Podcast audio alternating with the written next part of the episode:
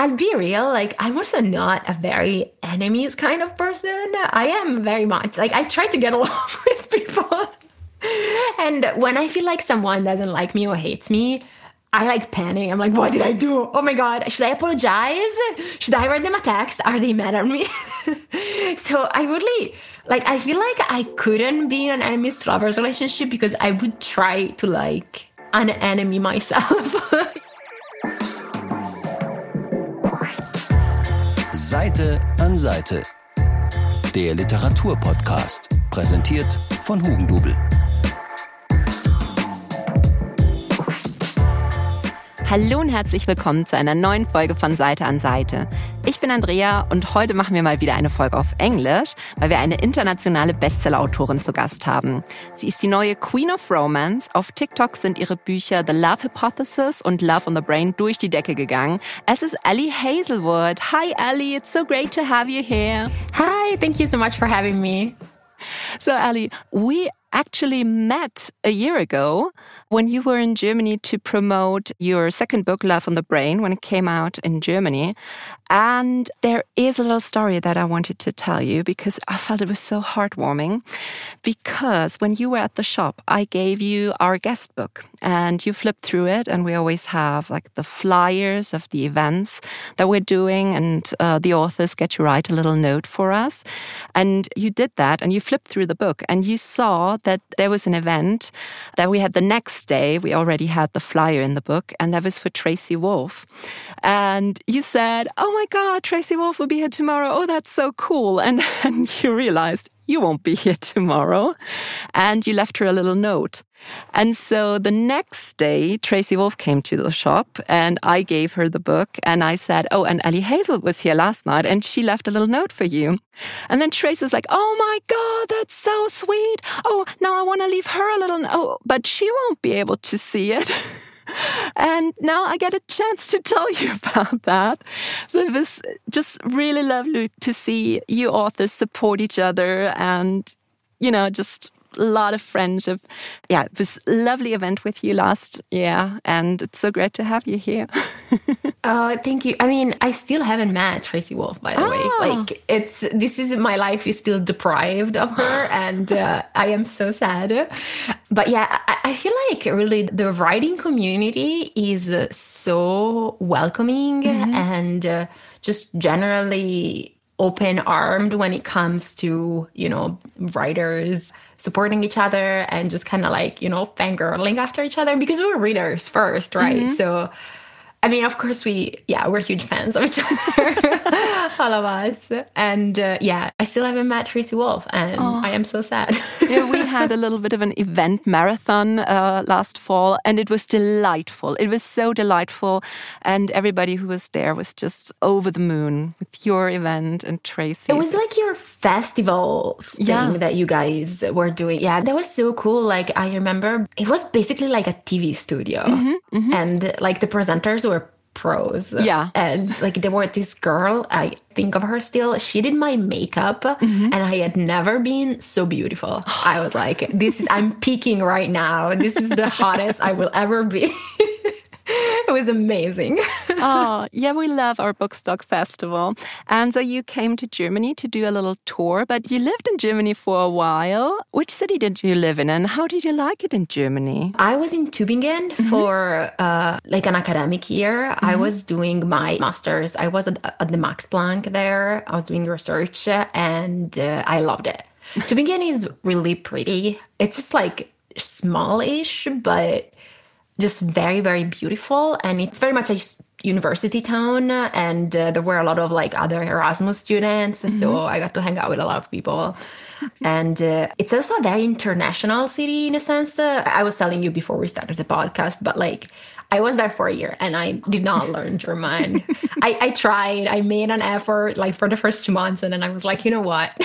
Everyone speaks english here. Everyone everyone in my team speaks in english. And so i was like I give up. but yeah, I loved uh, Tübingen. because apart from being a best selling author, you're also a professor in neuroscience. But how did you start writing fictional texts and how did you discover your passion for writing? Um, for me, it was through fan fiction. Mm -hmm. I wasn't very much of a fiction writer or at all, actually, until like my late 20s. Actually, I mean, I, I always read a lot and I always read a lot of romance novels, but I really never thought of myself as a writer. And then I kind of discovered fan fiction. I started with Star Trek. That was my my 1st uh-huh. fandom that I was uh, consumed and obsessed with. And yeah, once I kind of started reading fan fiction, I think writing started seeming uh, like a less unsurmountable thing. Mm-hmm. You know, fan fiction writers just kind of get an idea and then write it down and then put it on the internet mm-hmm. to share it with others. So it's much less daunting uh, mm-hmm. a process than publishing a book, for example. and yeah, that's how it started. Are you aware that there is now fan fiction about your books? Yeah, have I think you read it's it? Amazing. so I haven't read it just because. Mm-hmm. So I think in my heart, I always think uh, I'm going to revisit these characters. Like uh-huh. one of these days, I'm gonna write an extra chapter. One of these days, I'm going to write an epilogue. One of these days, I'm going to write a cameo of these characters mm-hmm. in some other book. And I'm kind of afraid that if I read it, it will either influence my vision of the mm-hmm. characters mm-hmm. or that I will like accidentally plagiarize writers. it was actually something that my agent told me. Like my agent mm-hmm. was like, "You shouldn't like read fan fiction because that is like I don't know a liability." so I don't. Uh, but it's the coolest thing in the world that it exists. You could maybe give it a try because I'm just thinking about the Sherlock Holmes series with Benedict Cumberbatch. And uh, when they returned, they did an episode where it kind of went into all the fan fiction, and that was just amazing. So maybe you can do that as an Easter egg.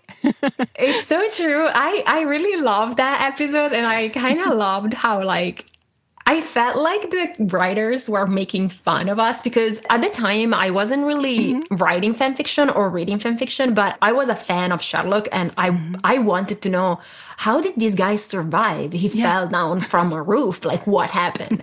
and so I had read every single conspiracy theory on Reddit at the time. so when the show came back and they started like kind of making fun of all the conspiracy theories behind how Sherlock was alive. I was like, I am being called out right now, and I love it. I loved it too. I thought it was so charming to incorporate that.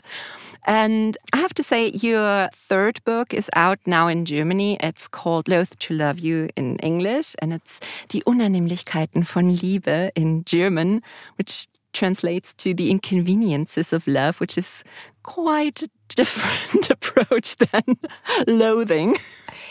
I love the German titles. they give me life. I actually recently found out that my next book, my mm-hmm. next German book, is going to. Okay, I don't know if I can see this. Maybe check with my publisher, but I found out that the title is gonna stay the same as in English. What? And I literally messaged my editor and I was like, what is happening? Why? Why? I I miss uh, the theoretical impossibility of love. I miss it. but what I've really loved about Loath to Love You is those are three stories and they're all connected because it's three friends and they all find love. And I love this so much that they kind of reappeared in the other stories and you could see what was happening to that couple and what's happening with this couple. And I wondered if you're trying to incorporate that idea a bit more into your future books, like maybe cameos and revisits? Yeah, definitely. I feel like it's starting to be like I have this idea that all the characters that I create could uh -huh. be friends, which it's it's like I think I just need this fiction of friendship and happiness for myself. but yeah, definitely. Like I think we've already said, um, or my publisher has let me said, there will be an Adam and Olive cameo. So Adam and Olive are the main characters from my first book, and mm-hmm. there will be a cameo from them in my third full length book, uh, oh. Love Theoretically. It's coming out in English in um, in June. I want to say June, yes.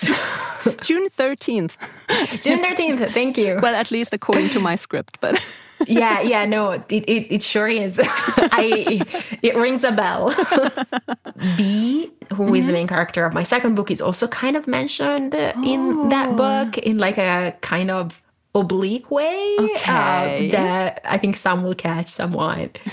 I want to write there's a, a, secondary character in my third book that I really want to write a book for. Mm-hmm. The book I'm writing right now, that's something else altogether. It's about engineers. Uh, so I think some of the girls uh, from Loath to Love You will make an appearance. I definitely really like just, you know, writing about people coming back.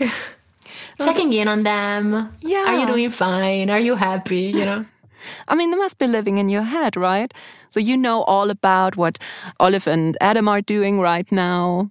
Do you? I don't know that I know all about it, but okay. like I wanted them like when I wrote Love theoretically, like you get an update on them. Mm-hmm. And you know, it's been two years. Uh-huh. Um it's two years later and like it was really fun to just kind of uh, ask myself uh, where would they be at? Like two people who started their relationship in a certain way, and you know, when the book ends, they love each other, of course, mm-hmm. but they still have stuff to go through. They still have to like get to really, really know each other. They still have to make plans for the rest of their lives.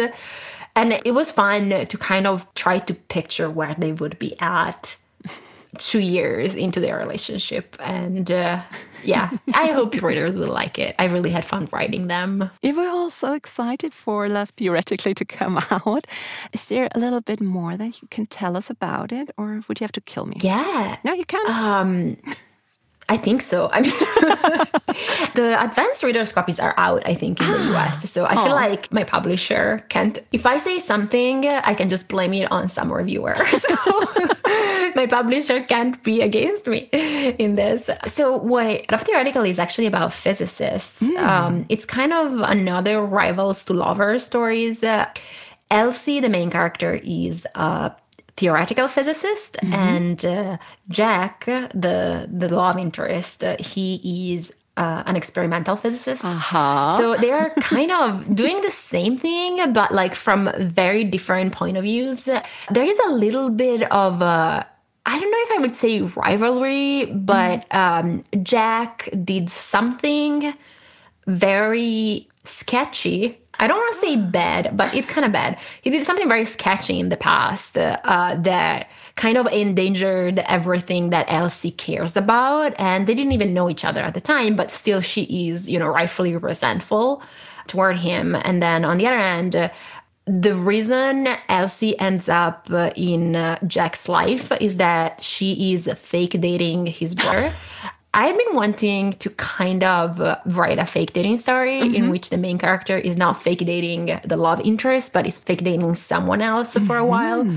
So I kind of like the twist. And what happens is that, you know, it all starts with she's fake dating his brother and he doesn't really know who she is and then uh, they find themselves together when she applies for a job at his department at mit mm-hmm. and then uh, yeah they they fall in love that's a spoiler but they do fall in love well, it would be disappointing if they didn't yes Oh, and I love that a theoretical physicist and what is it? Theoretical and practical physicist. Yeah, that has like Big Bang Theory vibes with Sheldon and Leonard. 1000%. Um, I don't know a lot myself about physics. Like, I'm a neuroscientist, I, it's not my field at all. So, I remember I was thinking, wouldn't it be fun uh, to do something like the Big Bang Theory? Like, mm-hmm. that was one of the ideas that was percolating in my head. And I always loved. Uh, their bickering. Yeah. Like I, I remember like Sheldon's sense of superiority mm-hmm. and also the fact that like Leonard kept saying over and over, hey i'm the one who's actually doing the yeah. work here. And i i really loved uh, this idea and wanted to like kind of like pit them against each other Aww. a little more. So it was fun. Oh i'm so looking forward to this. Um, your books really went through the roof. And part of it is due to TikTok because there are, we looked up 175 million TikToks with the hashtag Ali Hazelwood. Oh How oh do you explain this hype? I don't know. It's it's terrifying to know that people talk about you. you know what I'm saying? You know what I'm saying? Yes. I think I was honestly really, really lucky. Like, I'm not you know, I, I, promise I'm not trying to do the false modesty thing, but the truth mm-hmm. is that, like, in publishing, luck is uh, everything. I've seen mm-hmm. it because I debuted during a pandemic because it was the fall of 2021 when people, you know, still couldn't quite go out. And uh, we were still trying to figure out how to, like, go back to going to bookstores mm-hmm. and stuff. And I mean, I'm sure Hugendubel was, you know, struggling with that too. And uh, I've seen uh, like how much uh, uh like luck and uh, timing really influences this stuff. Uh, I think I wrote a book that was fundamentally a very happy book mm-hmm. at a time where people were just very drawn to happy stuff and stuff with happy endings. I, I think the reason why romance has gotten so big in mm. the past few years is that you know, epidemiologically, politically, the world has been very rough to be in. And uh, it's just nice to kind of lose yourself in, into something that you know is going to have a happy ending. Here in the US, I was very lucky because my book was a book of the month selection. Mm-hmm. It's this really cool subscription box, kind of, that puts your book on sale a little early as a hardcover mm-hmm. for relatively little money. And a lot of people just kind of found out about my book like that. And then a lot of TikTok influencers are they work for book of the month they are uh, they have endorsements uh, from them and stuff like that and mm-hmm. they basically read my book early and because they read my book through book of the month they were kind of like hyping it up afterwards mm-hmm. and and that it was very much a coincidence and yet it happened and you know some way more people knew that the book was there so really it's very much a a game of chance kind mm-hmm. of publishing because I remember when your book came out or when it got available in Germany, because in the bookshop, we already had it on the radar because people were coming in with screenshots from TikTok.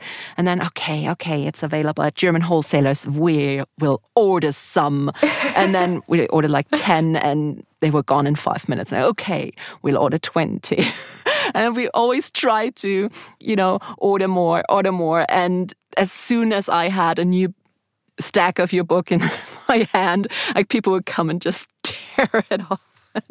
Thank you. It's it's mind-boggling to me. Like uh, it's especially because I started with fan fiction, you know. Mm-hmm. So like for me, writing and sharing my writing meant putting it online for free, and uh, you know I was just happy that people were using their time because time is such a mm-hmm. precious resource. We have so little of it and so many things to do every day, right? So I, there are a million books that I want to read every day, and I have to choose just one or two.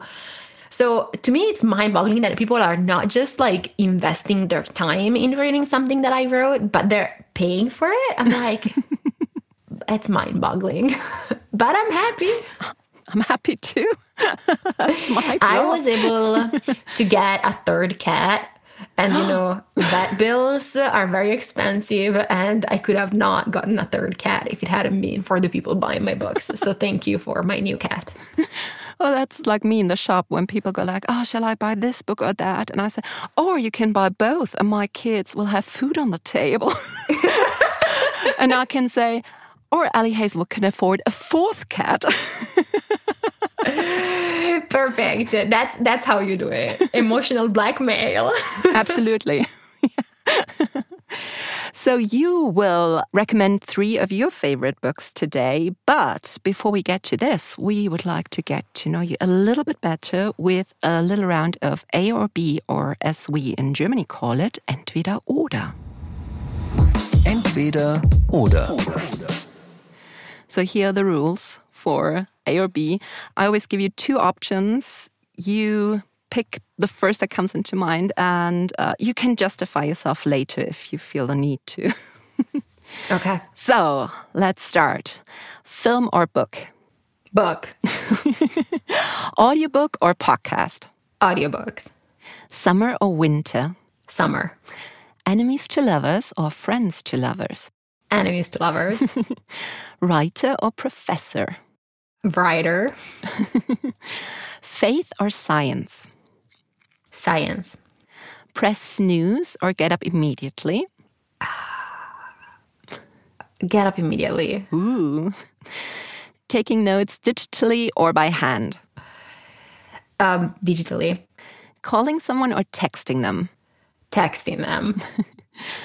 Impulse book shopping or shopping by list?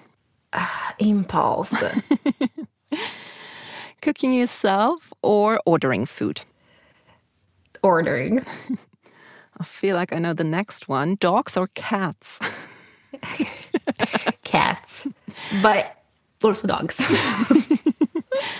Piercing or tattoos? Uh, piercing. Italy or the US? Italy. Mr. Spock or Kylo Ren? Ah! Spock. Ooh. And the last one, Adam Driver or Adam Carlsen? Adam Driver. he has a, he has a movie coming out. We have to support him. Adam Driver. And I guess Adam Carlsen wouldn't be here without Adam Driver. exactly. Mm. Yes, he was the, a very important part of inspiring. So, the first book that you wanted to recommend today, and that's another book that was hyped up recently thanks to TikTok, and that's The Secret History by Donna Tartt. And that's amazing because that book came out 30 years ago. And everybody wants to read it now. It's like the dark academia classic.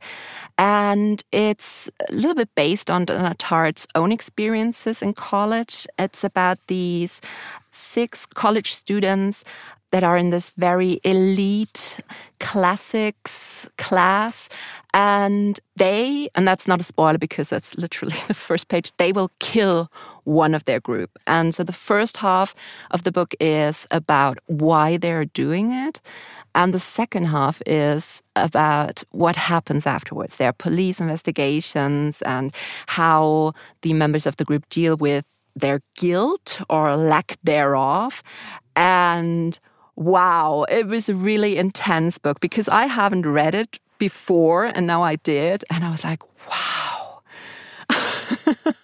Yeah, I also read it this year. Ah, um, For okay. the first time. I read it at the beginning of the year. I turned in my fourth book on January 1st and I was like, I'm taking off a, like a month from writing and I'm just reading. And the first book that I read was uh, The Secret History. And I actually listened to the audiobook uh, narrated by Donna Tartt.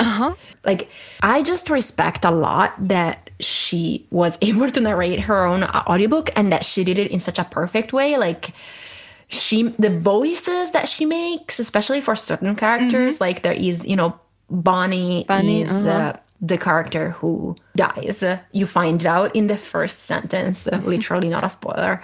And the way she reads him he's so irritating uh, in his specific bunny way that i was just like this book is amazing and i'm so glad that i am listening to the audiobook I don't know why I hadn't read it because I had read The Goldfinch by Donna Tartt. So I'm not sure why I had never picked up The Secret History, but it's such, like you said, it's very intense. Um, It's such a an implausible story that somehow makes perfect sense.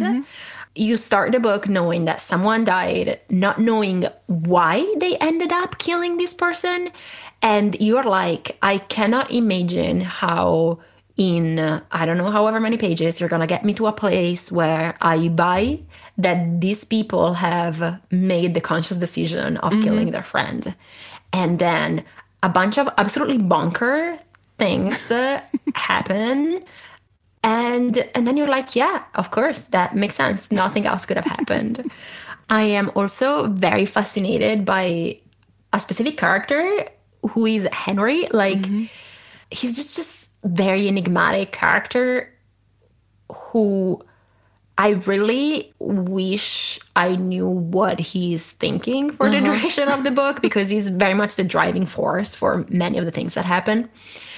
Yeah, I'm a huge fan of that book. I think it's the kind of book that I can see why it's 30 years old mm-hmm. and yet people are still saying uh, read the secret history like it's a very unique book that i think uh, is, is going to be very timeless because when i read it i have to say i didn't really connect with any of the characters i didn't particularly like them but i was so drawn into the story and it could have gone on forever they are really horrible people yeah the narrator himself is you know a very superficial person. Like he makes a bunch of choices that you're like, oh wow, you you're not necessarily a good person. I think what works so well for me is that even if the characters by themselves are not likable, mm-hmm. and even the ones that seem likable as the book goes on, like I, am thinking of Charles, for example, mm-hmm. Charles and Camilla, the twins. So like Charles is a is a character that seems so really good at the start, but mm-hmm. as the book goes on, uh, you kind of are like, eh, eh, maybe not.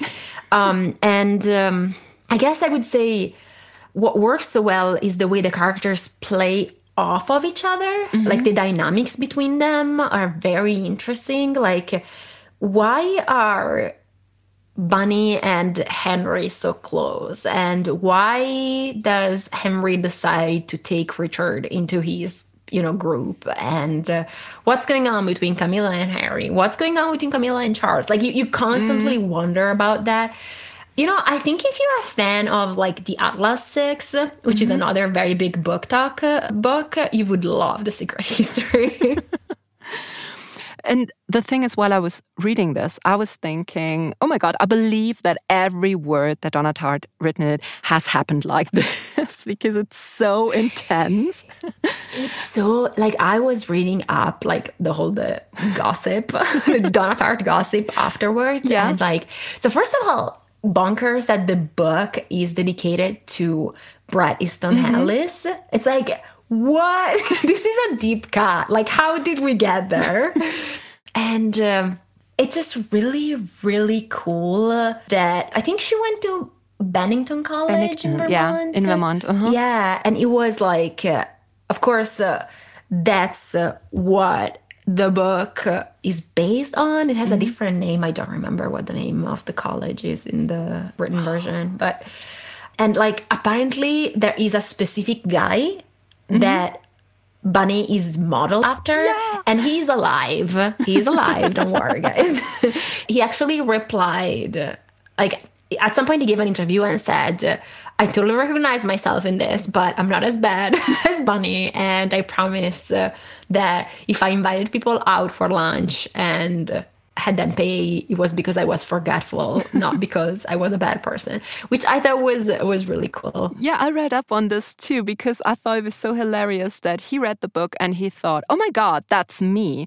And then apparently he called his mom and said, "There's a book and one of the characters in the book, that's me." And he's getting killed and I don't know what to make of it. And his mom said, Oh, don't be ridiculous. Nobody would kill you. And then apparently his mom read the book and she said, Yeah, that's you. That's definitely you. yes, I remember. He's such a, like, the thing of Bunny is that you get to a point where you're like, I'm kind of glad he's dying, and that is not a good place to no. be in for anyone. So yeah, I I'm sorry for that guy, honestly now I have to ask you: Were you ever a member of a secret society in college? No. No, I, you can't tell me. I understand. Just blink. That's fine. I would have to kill you if I told you. Oh no. Actually, like my college experience, I think I want to say it wasn't that good because I was just very, I guess I was just studying a lot mm -hmm. and not partying that much. but maybe I, don't even know that I was studying that much. I think I'm just a boring person. were there any weird things that happened in college when you were studying, though? maybe not murder weird, but yeah, I mean, I can think of like the usual intrigue of mm. like, oh my god, like these two people are dating. Oh my god, they broke up. oh my god, look at them now. It's also weird in class. I cannot think of anything more interesting than that, honestly. Sad. And what I noticed when I was reading this, uh, so Richard, the narrator, I think he's experiencing imposter syndrome.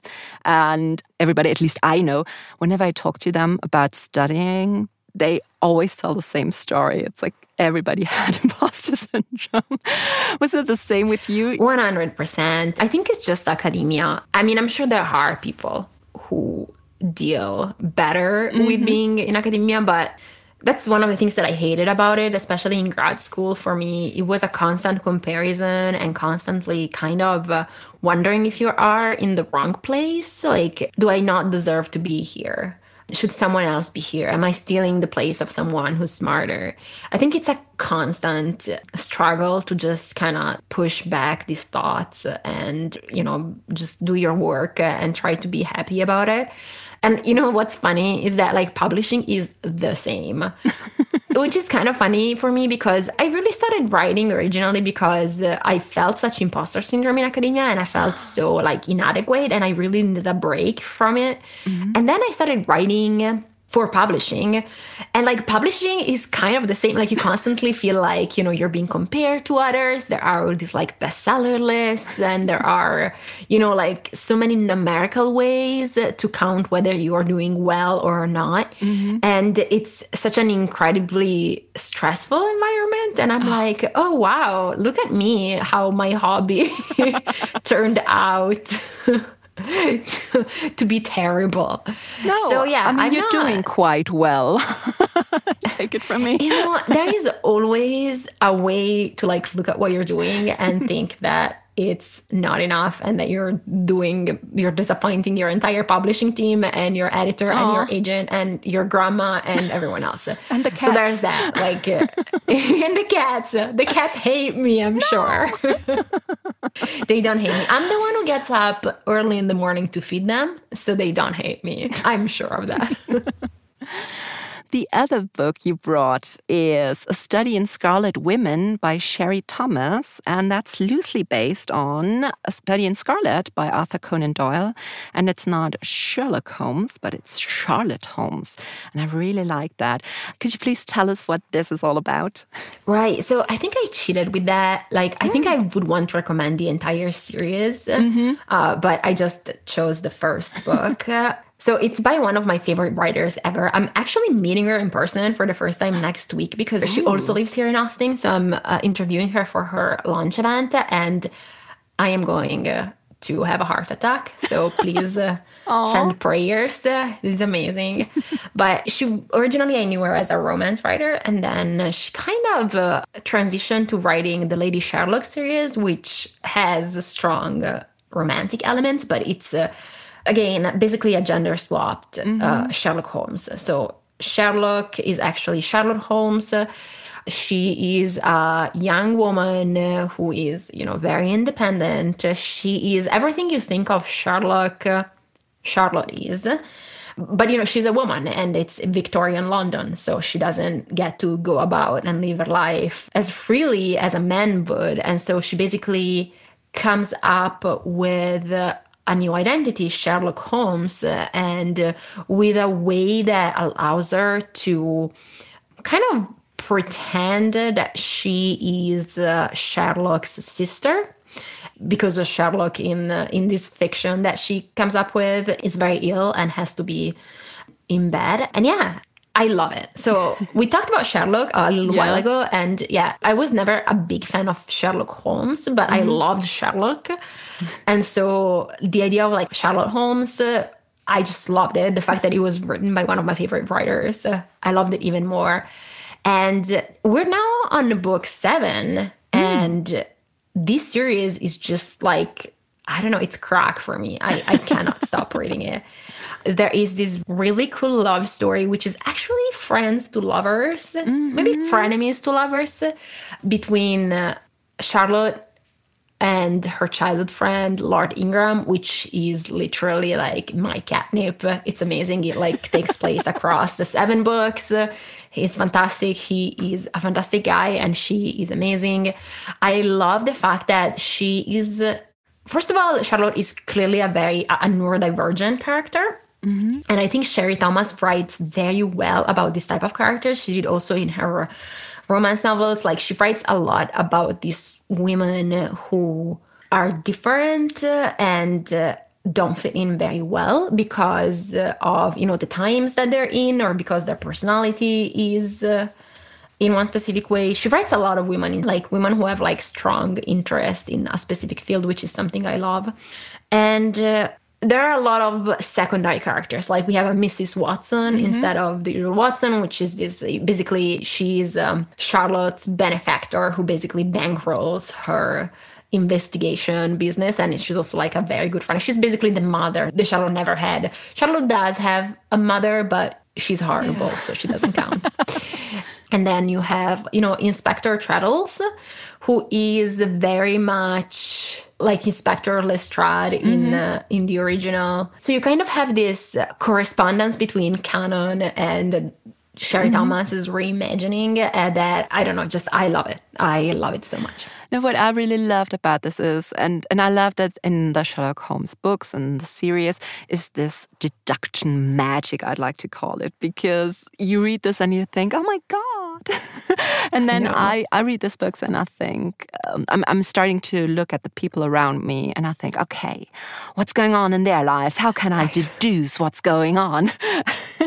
and I really, whenever I read this book, and I I read that uh, in the hospital. I was uh, just looking at everybody and like, what can I find out about these people? I mean, do you feel the same when you read this kind of books? Honestly, I don't even try. Like, I know myself. I'm not a very observant person. I have this like standing joke with my husband where like he will buy new furniture, put it in the house, and I don't even notice that it's there. he literally did it to me the other day. We bought like we have this kind of outside area. He bought a new carpet for that, and uh-huh. I went in, stepped in, and I did not notice that there was a carpet in it. So that that is where I'm at. Okay. So I'm, I'm giving up on on that. But I I love that. That's something like the idea of having a character who is able to see beyond what we can it's, it's kind of like it's a superpower of, of sorts and it's it's just a fascinating story it's very much a superhero story grounded in reality i would say yeah my favorite in the series, I think, is uh, The Hollow of Fear. I don't remember if it's the third or the fourth. I don't know. But what I love is that there are a couple of books in which you really think that Charlotte didn't get it this time or she's getting uh-huh. it wrong or she doesn't quite know she's insecure about what's going to happen? And she always proves you wrong. Like she's always one step ahead. I i love i don't know i'm just that person. And that's that's why i love the sherlock with benedict cumberbatch mm-hmm. as well. Like I, I love this feeling that I am the dumbest person in the room and he's schooling me. I don't know what's I don't know what's wrong with me about it, but I, I love it. Do you ever plan on writing maybe a little mystery romance novel yourself? I would love to write a thriller actually. Yeah. Yeah. I don't know if I could do a cozy mystery, but you know what I'm listening to right now? I'm listening to Finlay Donovan is Killing It, which is uh, it's, it's a very popular cozy mystery here in the mm -hmm. US it's written by Elle Cosimano. And like, it's so hard to write a mystery. It's so hard. I feel like thrillers uh, might be a little bit, I don't know if they would be easier, but like you can kind of play with, you know, the fear and the tension. But with like straight up mysteries, yeah like it's a bunch of like red herrings and uh, you know plot twists and uh, different perspectives that I'm like, wow, I don't know how writers do it. Like I'm, I'm just so impressed. So, A Study in Scarlet Women is a retelling, and the next book you brought is also retelling, and that's Pride and Protest by Nikki Payne, and that's a retelling of Pride and Prejudice by Jane Austen. And instead of Elizabeth Bennet, you have Lisa. She's a DJ, activist, and influencer. And instead of Mr. Dorsey, Fitzwilliam, and he's the CEO of a company that's trying to gentrify her neighborhood. And we go from there. And it follows along the lines of the original, but it has a bit more twists in there and definitely more spice. it's a very spicy book. Like, it's, I think, uh, the way Nikki Payne does sexual tension mm-hmm. in this book is such a masterclass. It's it's really a masterpiece. I think it might have been my favorite book I read last year. Mm-hmm. I mean, I'm a huge Pride and Prejudice fan mm-hmm. to begin with. I don't know. I loved it. I loved every single twist. I love that it's so like political as a book. Mm-hmm. It's it's a very it's a very political book, especially for the US, I would mm-hmm. say. I don't know if it would resonate as much in Europe, but like it's a big problem here. The idea of these like neighborhoods that have been traditionally kind of minority neighborhoods, like where people from marginalized identities live and uh, then basically, what happens is that big companies will start gentrifying them, and uh, rent prices will skyrocket. And uh, you know, people who have been living there for generations uh, will be driven out of these neighborhoods, and uh, you know, it's crap. And really, I loved how political it was. How I, I really liked uh, the fact that the book is kind of trying to figure out if you can have an ethical billionaire because that's what Dorsey Fitzgerald is. Mm-hmm. And uh, it's a very, you know, these days uh, with, uh, I want to say income inequality and like, you know, we have all these billionaires pulling these really ridiculous stunts. Uh, I felt like it was such a timely question, you know? Mm-hmm. And uh, I also really loved the way she changed the rest of the cast. Like, I feel like uh, and this I know this is gonna sound weird, but she actually improved on a lot of characters that in Jane Austen are not exactly depicted with compassion mm-hmm. or grace like lydia for example mm-hmm. like lydia always gets so much crap for you know going with mr wickham but lydia is 15 like mm-hmm. i think we can forgive her for making bad choices. I, I made bad choices at, at 15 and and also at 25. So and probably at 35 I will too. So there's that. And then yeah, like just generally Wickham is a little bit more complex. Uh, uh mm-hmm. uh, Jane is not just like these pretty girl pining for yeah. Bingley. She actually has a lot of layers, mm-hmm. uh, a lot of history that is just you know, very kind of heartbreaking sometimes, yeah. but she she does get her happy ending. I just felt like every single change that Nikki Payne made to the original was motivated and just engrossing and I loved every single one of them. I love them too, but then I was thinking like maybe it would have been a little bit cooler if Lisa would have been the CEO of a company, you know, just to switch it up a little bit more. And then I was thinking, I don't really know any romance books where the woman is like higher up on the ladder, so to say.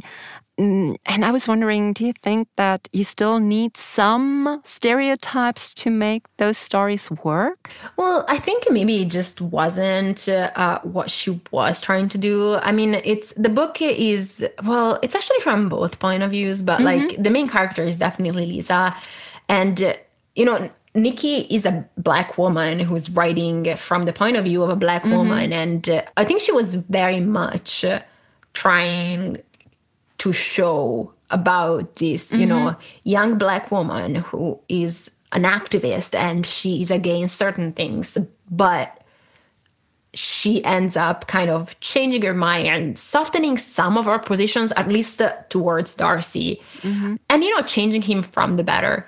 I think it's so tricky the idea of like. Uh, I think romance is very much a genre about wish fulfillment, right? Mm-hmm. And I think that we put writers, readers, we put so much of our fantasies in romance, and everyone's power fantasies and romantic fantasies are different. I think I can think of some romance novels in which the woman is higher up, mm-hmm. and that can really be a fantasy. Like, for example, in the Kiss Quotient, I'm thinking ah. Stella, the main character, is the one with the money, and uh, um, Michael is the one. I mean, he's a male escort, so he's the one who depends on her financially. So that's totally a thing.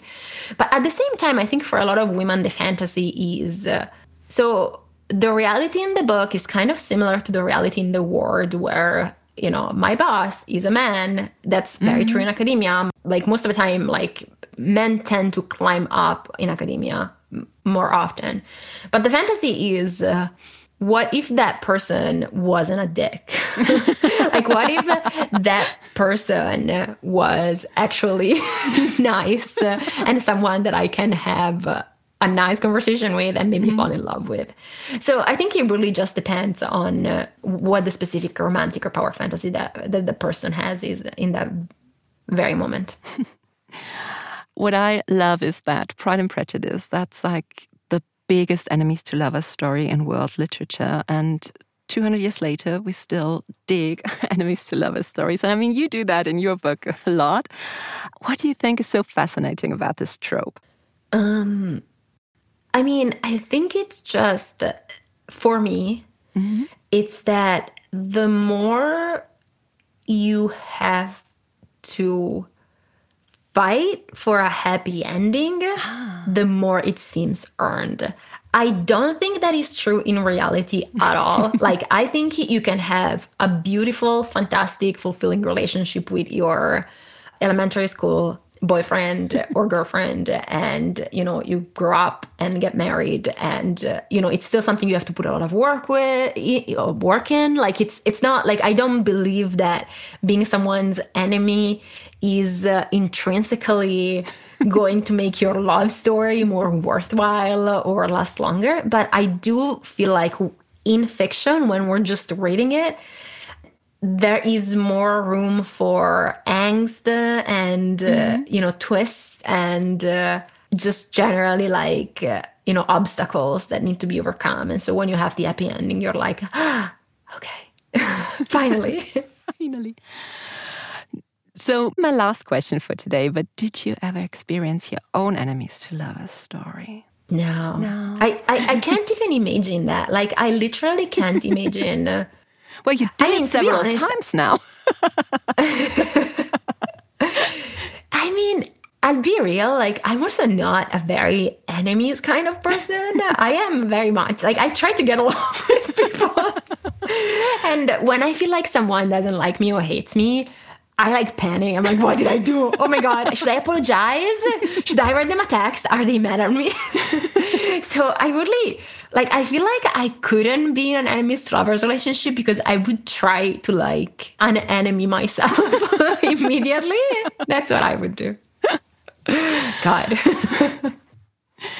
But I'm looking so forward to your next book. And thank you so much for your time and for your book recommendations. And I hope we get to see each other maybe in person again soon when you're back in Germany, maybe for your next book tour.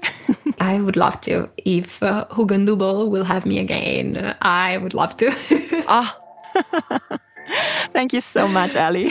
Thank you for having me.